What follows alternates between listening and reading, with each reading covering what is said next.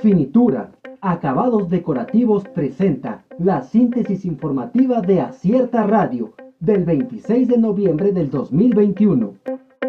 Opinión con acierto. Pasó el día 25 y ahora qué? La violencia de género no nace de las instituciones del Estado ni de las organizaciones. En eso estamos de acuerdo. Nace desde el seno de la familia y poco o casi nada hemos hecho para frenar los ataques y asesinatos de mujeres. Por supuesto que los tres niveles de gobierno tienen alta responsabilidad para frenar esta pandemia y promover un mayor respeto hacia ellas.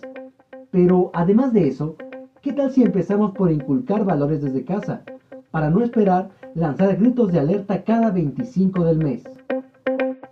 Omicron, la nueva cepa de COVID en Sudáfrica ya tiene nombre.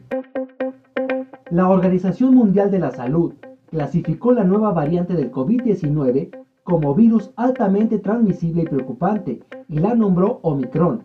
Asimismo, determinará si la nueva variante del coronavirus descubierta en Sudáfrica, con un alto número de mutaciones, es clasificada como variante de riesgo, aunque aclaró que se tardará semanas en conocer el verdadero impacto de esta. Alertan de falso obispo en Oaxaca.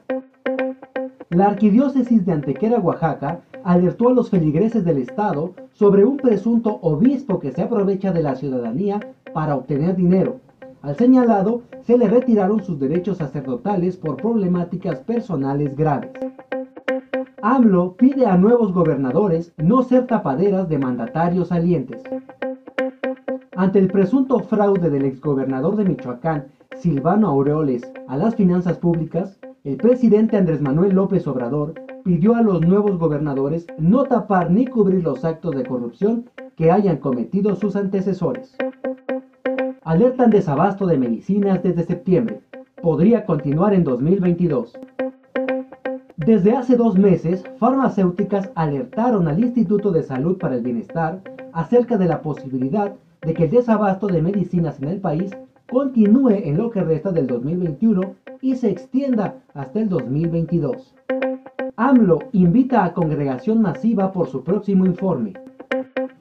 El presidente Andrés Manuel López Obrador confirmó que no habrá límite de aforo en el informe que dará el próximo primero de diciembre en el Zócalo de la Ciudad de México con motivo del tercer año de su gobierno. Coparmex propone aumento de 30 pesos al salario mínimo. José Medina Mora presidente nacional de la Confederación Patronal de la República Mexicana, informó que están proponiendo subir a 30 pesos el salario mínimo para el 2022. Renovallantas y Muelles de Oaxaca presentó la síntesis informativa de Acierta Radio. Escúchanos el día de mañana con más información. Síguenos en las redes sociales como Acierta Oaxaca. Visita nuestra página web www.acierta.mx